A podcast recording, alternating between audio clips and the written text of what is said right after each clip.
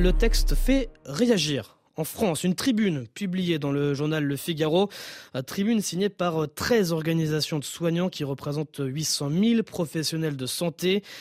Il rejette tout bonnement la pratique de l'euthanasie et la qualifie d'incompatible avec le métier du soin qu'ils exercent quotidiennement.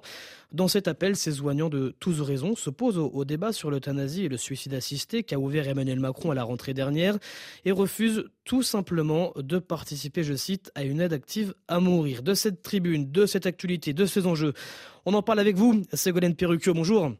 Bonjour. Vous êtes chef de service de soins palliatifs au, centre hospitalier Rive-de-Seine, vice-présidente de l'ASFAP, la Société française d'accompagnement et de soins palliatifs.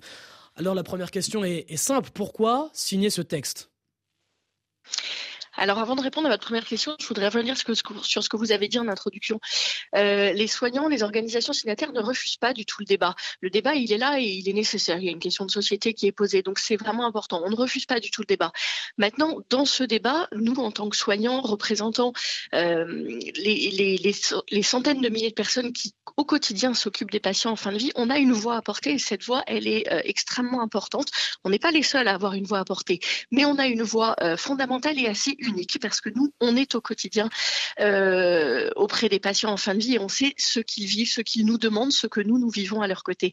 Donc, euh, c'est tout à fait différent et au contraire, on a envie de se débat et on a toute la place, euh, on a envie d'y prendre toute notre place. vous, vous dites ce que les patients demandent. Si le patient demande, répète incessamment de vouloir en, finir, de, de, de pratiquer cette euthanasie, pourquoi ne pas l'écouter?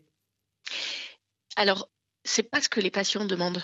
Parce que ce qu'on vient apporter là et le témoignage qu'on vient apporter, c'est qu'au quotidien, dans les services, dans les services de soins, à domicile, dans les EHPAD, vous avez vu que dans les organisations signataires, c'est extrêmement large. Il y a l'association des médecins coordinateurs d'EHPAD, il y a des acteurs de soins palliatifs, de cancérologie, des acteurs infirmiers.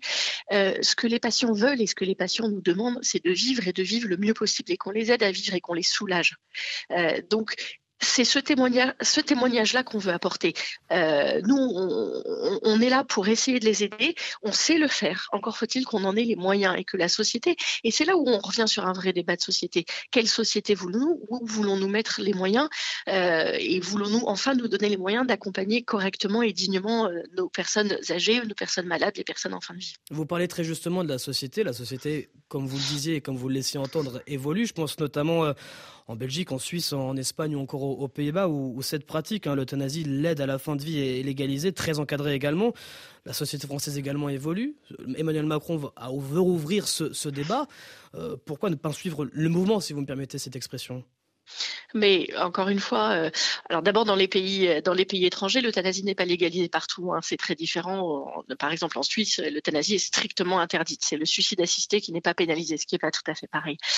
Euh, ceci étant dit, nous on, suit le débat. Il n'y a vraiment aucun souci. Encore une fois, c'est un débat de société et, et notre position n'est pas de dire non, non, il ne faut pas légaliser. Notre position, elle est de dire attention, nous les soignants, nous voulons témoigner un, des besoins réels, un, de ce que disent les patients, et deux, que si un jour le législateur veut aller vers une forme d'euthanasie administrée par des soignants, euh, c'est là où on dit mais nous, ce n'est pas notre métier, notre métier hmm. c'est le soin et donner la mort ne peut pas être un soin. Maintenant euh, que la société évolue et on entend parfaitement ça, il y a peut-être euh, une réflexion à avoir et le gouvernement aura cette réflexion-là, mais il faut laisser le monde du soin à l'écart de toute implication dans une forme de, de, mort administrée parce que ça, ça endommagerait gravement le soin actuel qui est apporté aux plus vulnérables.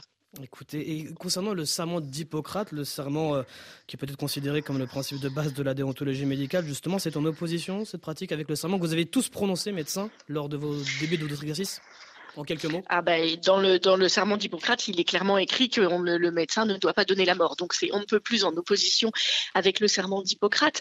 Et c'est vrai que euh, voilà, on a tous euh, prêté serment, euh, en tout cas les médecins, on a tous prêté serment qu'on ne donnerait pas la mort. C'est en ça que qu'on veut lancer ce cri d'alarme. C'est attention, légaliser l'euthanasie, qui peut être une demande sociétale et, on peut l'entendre, ça changerait fondamentalement mmh. la notion du soin, la conception du soin qu'on a en France actuellement, parce que actuellement le soin, c'est maintenir la santé ou la restaurer et c'est accompagner les gens. Ça n'est pas donner la mort.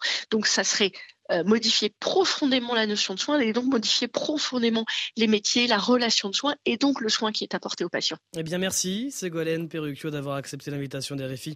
Je rappelle que vous êtes euh, chef de service de soins palliatifs au centre hospitalier Rive de Seine.